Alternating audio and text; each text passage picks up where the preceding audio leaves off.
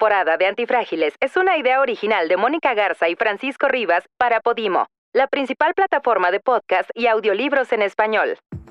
El éxito está adentro, no afuera.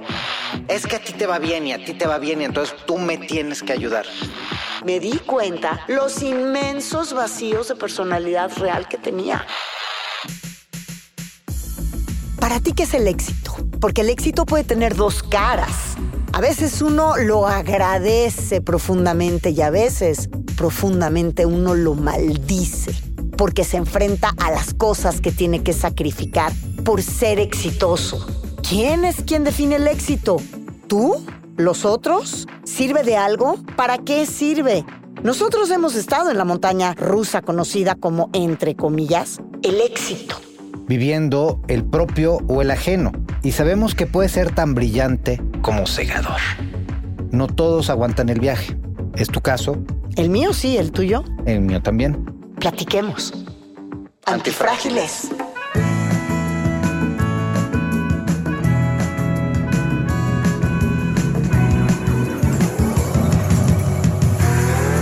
Personas que se benefician de las crisis Que prosperan, crecen al verse expuestas al cambio. Y que les encanta la aventura, el riesgo. Nosotros, Mónica, Francisco, somos eso. Antifrágiles. Fortalecidos por el caos. Gracias por acompañarnos una vez más. Yo soy Mónica Garza y estoy contenta pero nostálgica. Francisco Rivas. me tiene muy emocionado. Ha sido pláticas muy intensas que me han dejado para seguirle pensando en casa, para seguir sintiendo. Gracias por este, por este camino, Mónica. Yo creo que ha sido una experiencia exitosa. ¿Tú qué piensas? Estoy totalmente de acuerdo y como todo éxito hay otra cara. Ah, claro. La fea cara del éxito. Es que vamos a hablar de eso precisamente. ¿Qué es el éxito? ¿Quién se considera exitoso? ¿Qué realmente te hace considerar exitoso? Porque hay unos, los iluminados, dirían los budistas, eh, que dicen que claramente tu éxito está cuando estás primero bien contigo, no por la cuenta del banco que tengas, no por la posición que hayas alcanzado en la empresa en la que trabajas o en el oficio al que te dedicas, eh, no porque tengas la familia más feliz del mundo. A veces tienes todo eso junto y, Y no tú eres no feliz. puedes ser feliz, ¿no? Absolutamente. Parece que el éxito te cae en la cabeza que tú estás sentado en tu casa y llega el señor éxito y te dice mucho gusto, aquí estoy. Sí, claro. Y no que implicó muchos sacrificios. Yo, por ejemplo, recuerdo cuando decidí estudiar psicología. Yo estaba en Tijuana, me había quedado sin chamba porque mi jefe me había dejado varado en México. Eh, tenía a mi hermana que me hablaba todos los días para decirme lo idiota que yo era. y decidí estudiar psicología. Trabajaba de 7 de la mañana a 11 de la noche entre la escuela, entre estudiar, trabajar, fines de semana porque no me alcanzaba el dinero. Y todo eso me llevó a poder construir un camino, pero fueron muchos sacrificios. O sea, a mí cuando me dicen, ay, ¿viste tal serie? Yo tengo 10 años de mi vida en donde no vi tele. Y no es, no, no no es una exageración, no la vi, no claro. tenía tiempo. Claro. Yo tengo 26 años de mi vida haciendo tele, la que tú no veías. Pero fíjate que yo me considero exitosa hace relativamente poco tiempo y eso a mucha gente le puede sorprender porque he tenido la gran fortuna de formar parte de proyectos que han sido muy exitosos o que otros han considerado que son verdaderos éxitos. Sin embargo, yo empecé hace recientemente de tiempo a sentirme exitosa porque hace apenas poco que estoy contenta con quien soy, con lo que soy y con lo que he construido de mí hacia adentro, no de mí hacia, Hacia afuera. afuera. Eh, eh, me he peleado mucho, muchas veces, eh, con ese éxito determinado por eh, los demás, porque sí me ha implicado ciertos sacrificios, porque la competencia es salvaje eh, y muchas veces me ha quitado la paz. Y me he sentido más contenta porque creo que en los últimos meses de mi vida he obtenido éxitos inesperados a nivel personal y a nivel profesional, eh, donde he hecho cosas de forma independiente que donde no había yo puesto ninguna expectativa, Francisco. El éxito también se mide en las expectativas de los demás. Ah, claro. Entonces, cuando yo de repente me han sucedido cosas buenísimas donde yo no tenía ninguna expectativa y resultó ser un exitazo. Y entonces es donde digo, oye, esto que hice de una forma mucho más orgánica que otras perfectamente bien estructuradas y que no daban los resultados que yo esperaba, cuando lo hice sin tener expectativas, es cuando las cosas funcionaron y es cuando te terminas sintiendo realmente exitoso. Pero el éxito está adentro, no afuera. Lo interesante es saber cómo te lo llevas de adentro para afuera, ¿no? Efectivamente, para mí, un poco retomando lo que dices, es, sí, la primera vez que pude sentirme plenamente exitoso fue cuando dije, este soy y estoy contento con esto. No, y no me voy a cambiar, ya entendí que no me voy a cambiar, entonces voy a aprender a querer a este que soy. Exactamente. Y la otra parte en la que sí tiene, la que sí es de relación con el mundo, fue la primera vez que sentí que una persona que venía a consulta psicoterapéutica conmigo tuvo un avance importante. Y hay dos o tres historias padrísimas que, que tengo que contar una de ellas, precisamente, de los temas de, los que hablamos de violencia familiar, de una mujer que era sumamente violentada y que pudo salir de su hogar a partir de decisiones propias, a partir de, de decir, yo no quiero esto.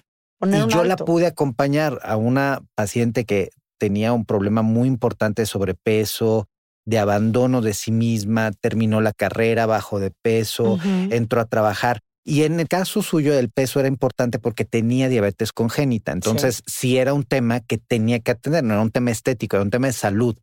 Y como ella se lo detectaron a muy temprana edad, en vez de, de trabajarlo, lo convirtió en algo negativo y entonces comía mucho dulce, tomaba mucho como una forma de autolesionismo. Entonces, el haberla visto salir fue uno de esos momentos impactantes hoy en la atención a víctimas o cuando hemos logrado trabajar con policías y policías que te agradecen y te dicen, a partir de que nos dieron este curso de capacitación, a partir de que modificamos este proceso, hoy hacemos un mejor trabajo, hoy podemos atender a, atender a las víctimas del país.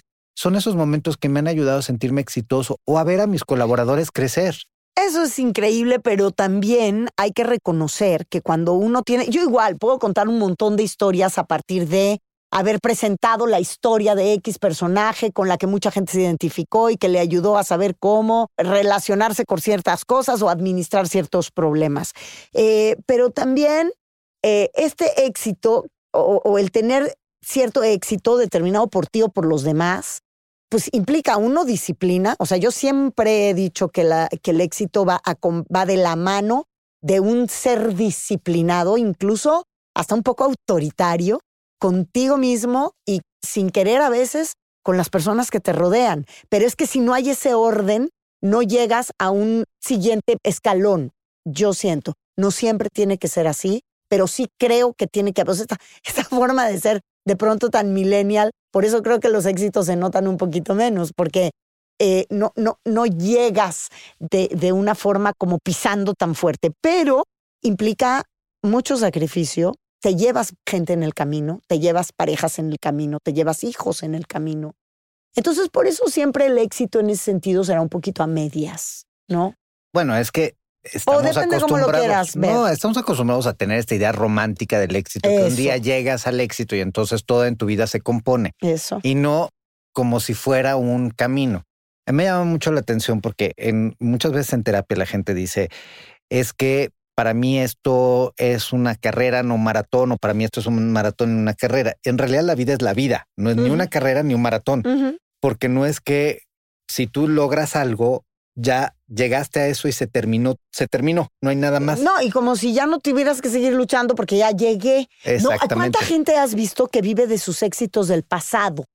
Que tiene un presente que sobrevive de los éxitos del pasado es que yo antes, y es que yo cuando hice tal proyecto, yo cuando, fui tal programa o cuando, no, cuando fui, en vez de estar hablando de sí y hoy, o sea, de eso te tiene que haber dejado algo para que sobreviva tu vida hoy, ¿no? Em, y luego, por otro lado, cuando estás, eh, cuando se te cobra factura por ser más exitoso que los demás, en tu familia, por ejemplo, ¿no? O sea, ¿cuántas veces no te ha tocado o no o a tanta gente no le ha pasado que es el que más gana de la familia y entonces pareciera que está obligado a, pagar las facturas de los demás. Entonces, si tú eres el hermano rico, a, a lo mejor si se enferma eh, tu hermano de al lado, ah, pues es que mi hermano seguramente me va a poder pagar. Mm, lo puedes hacer si quieres, pero no es una obligación. Es decir, no es una factura que tendrías que pagar por haber sido más exitoso que los demás en la familia, ¿no? Y Ah. eso es algo que debemos repetirse mucho. Y es muy difícil porque, a ver, yo, yo lo vivo y lo he vivido siempre como un conflicto porque hay una parte de mí que sí quiere ser sensible, por ejemplo, con mi hermano. Tú sabes, mi mamá tuvo un hijo de su segundo matrimonio, yo fui alguien a quien mi hermano fue como mi, mi bebé y en una familia de violencia familiar y aparte mi hermano nació con un problema neurológico, con eh, eh, hidrocefalia que le ocasionó una serie de efectos secundarios, pues fue difícil su formación y educación. Entonces mi hermano es hoy una persona que no cumple plenamente con todos los elementos de un adulto completo. Y pues le- se lo ha fomentado, se lo fomentaron sus papás al que todo le dieron precisamente en ese sentimiento un poco de culpa de que este niño nació en un ambiente de violencia y aparte tenía un problema de salud. Y hoy mi hermano es un bueno para nada. Y a mí me llamó la, mucho la atención hace unos tres años que me dice, no ¿Y tengo no te dinero. importa que tu hermano pudiera estar escuchando este podcast? Pues es que se lo digo. O sea, no, la verdad es que si lo escucha, se lo voy a decir tal cual. Hace unos tres, cuatro años, eh, mi hermano me habla y me dice, oye, quiero que me des dinero. Es mi cumpleaños. Chinga. ¿Por? Por. ¿Por? Y dije, oye, pues es que no es así. Es que a ti te va bien y a ti te va bien y entonces tú me tienes que ayudar. Y con eso me puse como loco, porque yo siempre lo he apoyado, pero me puse como loco cuando me dijo, a ti te va bien, tú me tienes que Sí, ayudar. claro, claro. Es que hay gente que, o sea, hay familias que, que dan por hecho que tienes que pagar de alguna manera una factura más alta tú porque te fue mejor. Eh, y lo ven como si fuera una cuestión de suerte. O sea, a mí alguna vez eh, miembros de mi familia me han dicho, es que tú has tenido tanta suerte. No, perdóname, yo ¿Qué no he tenido suerte. Yo he sido súper disciplinada, he trabajado sin parar durante más de 30 años, me levanto a las 5 de la mañana todos los días de mi vida, eh, hago, o sea, no, no es de suerte, eh, que nací con ciertas aptitudes que me permitieron escalar quizá un poco Pero más tú, rápido. las tú con Sí, eso hiciste algo. Pero supiste hacer, supiste qué hacer con ellas. Porque cuántas personas no conocemos. Fíjate, esto me remitió a una cantante cuya historia, por cuestiones circunstanciales, me tocó vivir de- más de cerca. Eh, una eh, Yuriria, la cantante que tiene esta voz hermosísima. Y bueno, lo que pasa es que ella comenzó en TV Azteca, en este proyecto de la academia. Yo en esa época, pues bueno, pues coincidíamos en maquillaje, en los pasillos y todo. Y yo veía cómo Yuriria sufría el, el que de pronto cuando se descubre en ella esta estrella, todo el mundo la llamaba, todo el mundo quería entrevista con ella, todo el mundo quería, y ella padecía que, que esta bondad que la vida le había dado, como esta voz privilegiada, le generara esta popularidad que hacía que todos los medios la estuvieran buscando, y ella lo padecía, estaba enojada de ser famosa.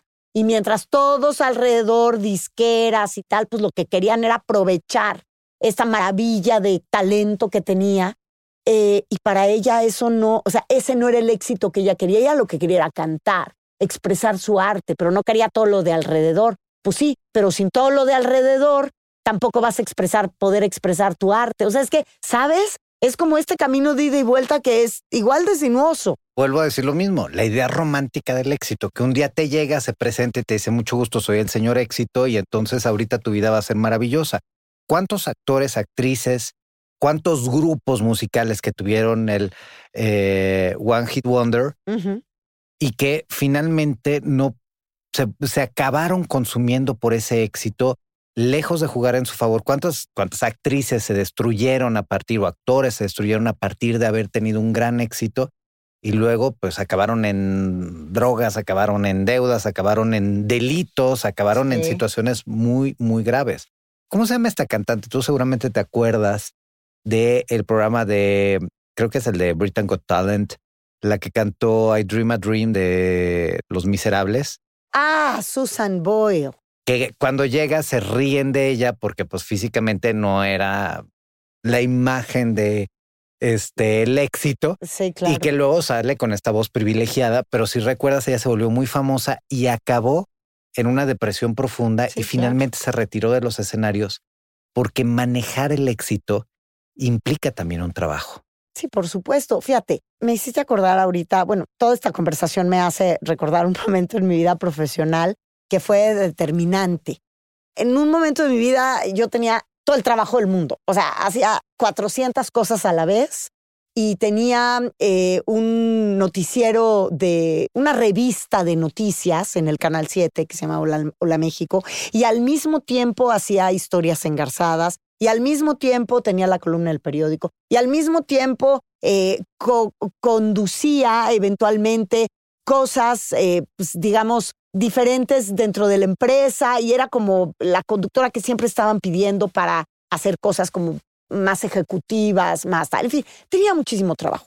Y vienen cambios en eh, la administración de la, de la empresa televisora y entonces quienes llegan deciden que quieren un cambio en los contenidos en ese momento.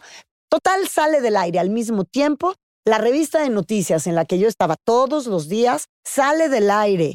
eh, historias engarzadas, que estaba los sábados, con mucho muchísimo éxito. éxito. Y sale, eh, en ese momento no estaba al aire campañando, porque pues campañando es este programa que yo, que yo suelo hacer durante las elecciones. Entonces, pues literalmente me quedo girando en un tacón. Y es esta, esta anécdota que te cuento cuando yo digo, necesito hacer un alto, porque de pronto me sacan o me salgo de la burbuja del éxito. Y ahí es donde te vas a dar cuenta qué es el éxito. Eh, porque las personas que te siguen buscando, te dejan, o sea, que te buscaban, te dejan de buscar. Porque deja de sonar el teléfono tanto como sonaba, porque la agenda comienza a verse vacía. Entonces, cuando yo me voy a este monasterio en Francia, que ya les platiqué aquí alguna vez, me acuerdo que llegué y, lo único que te preguntaban eh, era, porque ahí se hablaban tres idiomas, se hablaba el vietnamita, el francés y el inglés. Y entonces lo, lo único que te preguntaban es, ¿cómo te llamas y en qué idioma te puedo hablar? O sea, ahí no importaba si había salido en la tele o no había salido en la tele, si escribías en tal periódico o no, o si no hacías nada en tu vida, o si te dedicabas a ser ama de casa, ni importaba si eras hermana de o hija de o esposa de, o sea, eso no era irrelevante. Es decir, todas tus etiquetas se te caen.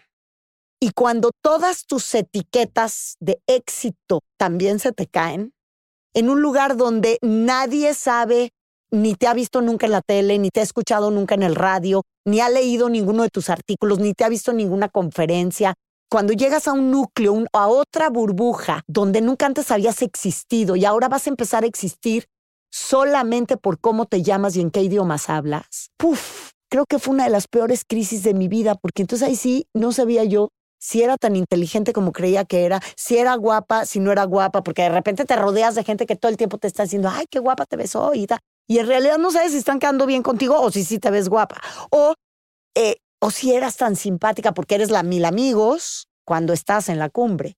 Y cuando empieza a dejar de sonar el teléfono, Se te quita lo simpático. se te quitó lo simpático, ¿no? Y entonces me acuerdo que yo lloré, lloré, lloré, lloré, lloré, lloré tres días porque no sabía quién era. O sea, en ese momento en donde lo único que yo tenía mi nombre propio es mi nombre propio, Mónica, no había más. Y, te- y, no tienes ni idea la lección que fue para mí, porque a partir de ahí dije, yo tengo que construir algo adentro. O sea, mi mayor tara emocional está en pensar que soy a partir de lo que soy afuera. Pero nunca nada ni nadie me lo había, me lo había mostrado con esa claridad y me di cuenta los inmensos vacíos de personalidad real que tenía. Es que el éxito también es un espejito brilloso que es nos- un espejismo. que no nos es ciega. un espejito, es un espejismo, porque la mayoría de las veces lo que estás viendo no es necesariamente la realidad. Un buen amigo que fue funcionario de primer nivel. Yo le mandé regalo para su cumpleaños como todos los años hace algún tiempo y me dice, yo acostumbraba a recibir recámaras completas de, de regalos, o sea, como funcionario entonces les le mandaban abogados, le mandaban diputados, senadores, le mandaban este, eh, gobernadores, embajadores. Dice, este año fuiste la única persona que me dio un regalo. Claro. Claro. ¿Por qué? Porque ya no es. Ya ni se acuerdan de él. Y si se lo encuentran y, dice, y ahora muchos si me encuentran en la calle ni siquiera me saludan. Cuando antes corrían para tomarse fotos con él. ¿El éxito es hereditario?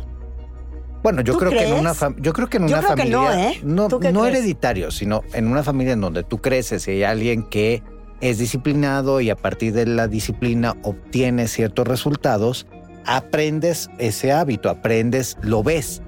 Tú sabes que uno de los aspectos más importantes para el aprendizaje. Te lo voy a rebatir. Tengo mis dudas de lo que estás diciendo, pero ahorita que acabes tu idea. A ver. Pero es o sea, en psicología se dice que la forma en la que aprende un niño es por imitación. Entonces, si ve una conducta en una familia en donde hay disciplina, es más fácil que el niño sea disciplinado. En una familia en donde hay indisciplina, es más fácil que el niño sea indisciplinado. Si tú ves a tu papá que tiende a tener ciertas características y esas se reconocen, es mucho más probable que reproduzcas esa forma de relacionarte con las responsabilidades y por lo tanto con los resultados. Yo a mis amigos, siempre, a mis amigos y a mis amigas, siempre les recomiendo humildemente que cuando tengan un hijo o cuando han tenido un hijo, que no le llamen igual. O sea, yo a mi hija nunca le hubiera puesto Mónica. O, o, o si tú, Francisco Rivas, tuvieras un hijo, yo te recomendaría no le vayas a poner Francisco Rivas, por yo me favor. como mi papá. Bueno, por eso, pero muchas veces eso, cuando tienes un papá muy o una mamá muy exitosa, pesa una lápida sobre tu espalda de expectativas de los demás. Es que va a ser como su mamá. Y si se dedica a lo mismo y no es como su mamá, y no es tan bonita como su mamá, o tan talentosa como su mamá, o no es tan, efectivo como su papá para los negocios o para eh, el empresariato o para la academia. O no tiene las mismas ambiciones. Para empezar, yo no quiero ser, o sea, no, o porque si eres hijo de un político muy importante y muy famoso, resulta que casi te tienes que dedicar a la política. Bueno, ahí está Pelé. A mí me tocó entrevistar a Pelé y, y tuve la oportunidad en cinco minutos que me dieron para esa entrevista, preguntarle por su hijo que además tenía muchísimos problemas de drogas y adicciones. Imagínate ser hijo del rey Pelé. Y como él me decía, bueno, lo primero con lo que yo me enfrenté con este hijo es que mi hijo, uno decidió dedicarse al fútbol y yo tenía terror, porque sabía las expectativas que había encima de él. Y dos, yo era el que metía los goles, porque yo era futbolista, o sea, yo de los futbolistas era delantero o el que metía los goles. Y mi hijo le tocó terminar estando en la portería, mucho más vulnerable, porque si no detenía los goles, como el hijo de Pelé, no iba a detener un gol, pero ¿cómo? Si Pelé era el gran goleador. Imagínate, claro, ¿dónde terminó este joven o este muchacho, hijo del eh, Ohei Pelé? Eh, pues terminó en clínicas de rehabilitación y siendo siempre un dolor importante para, para su padre. Mira, hay, casos muy interesantes. Quien no ha visto la serie Succession, que está en HBO, Todo el mundo me la ha recomendado, yo sigo sin verla.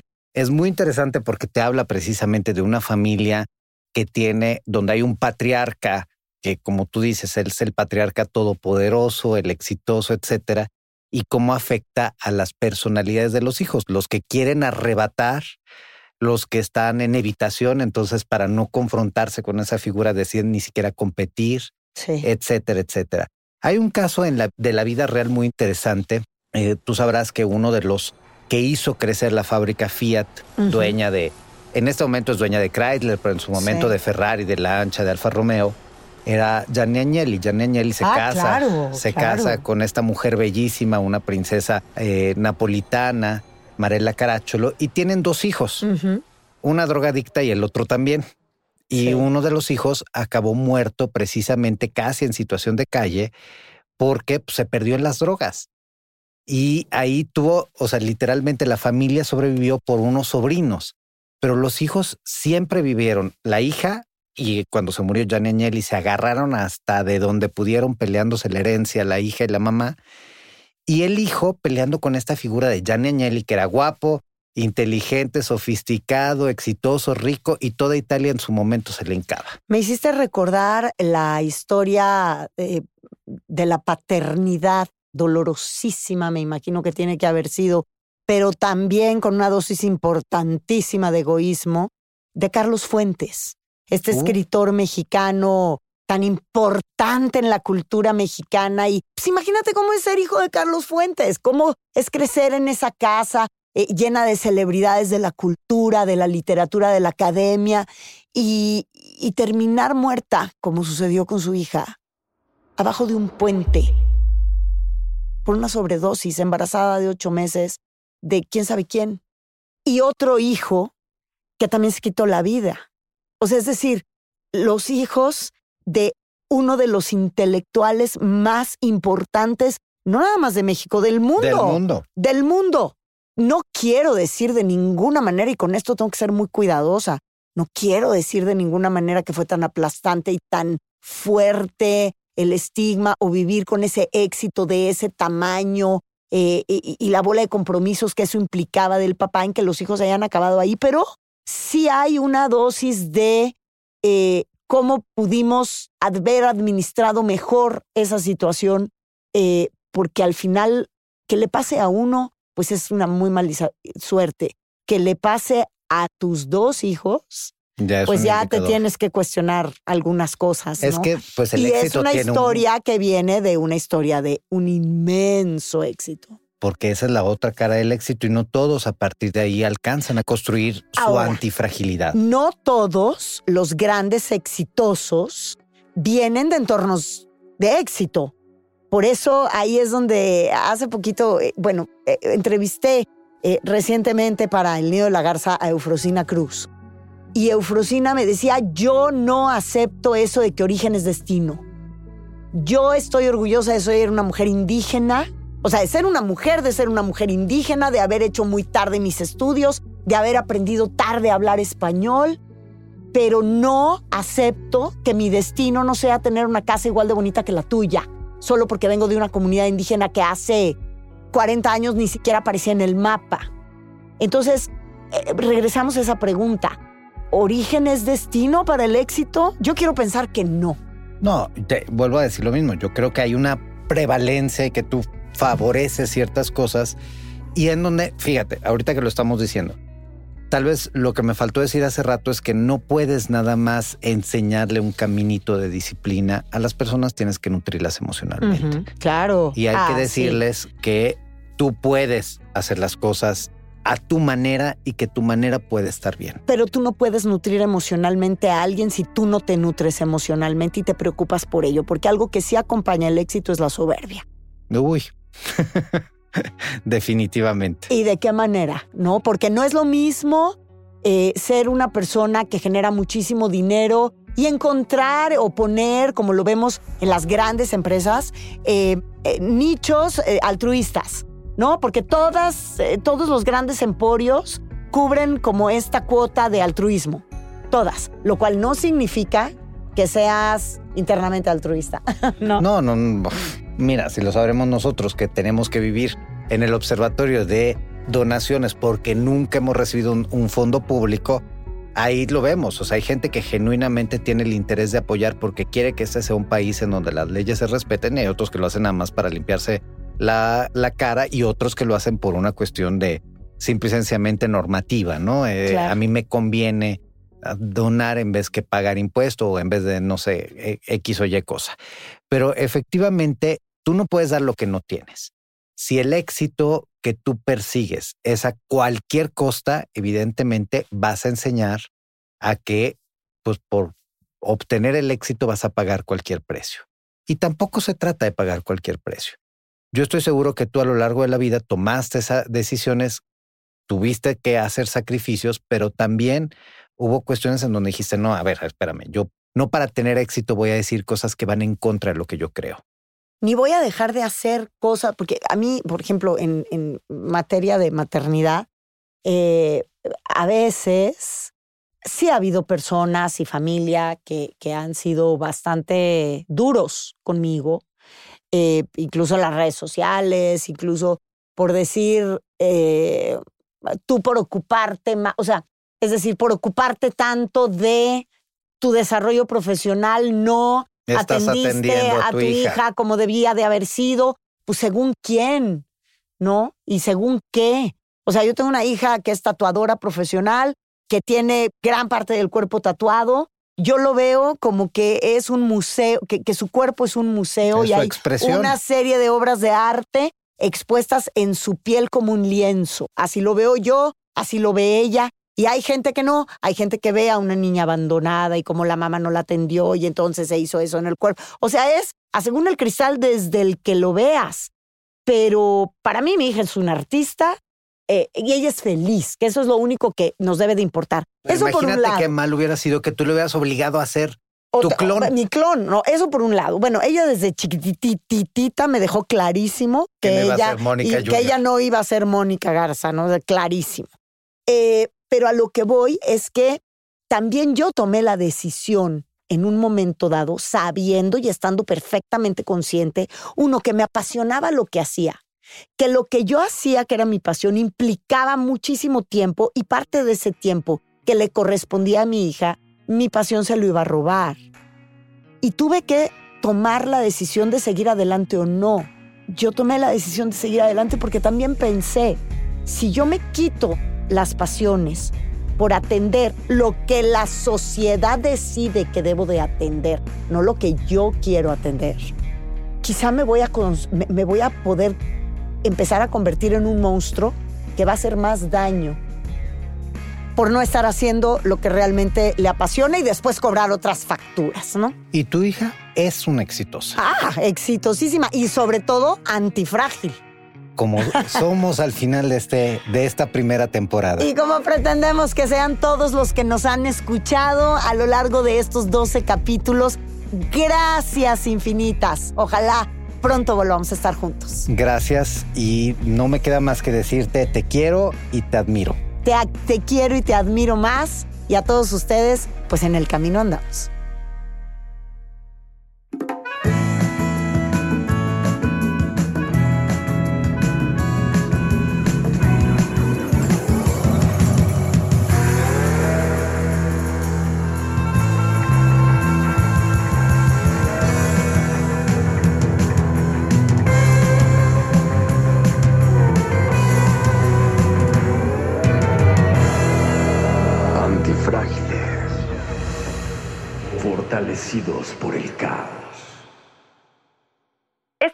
de Antifrágiles es una idea original de Mónica Garza y Francisco Rivas para Podimo, la principal plataforma de podcast y audiolibros en español.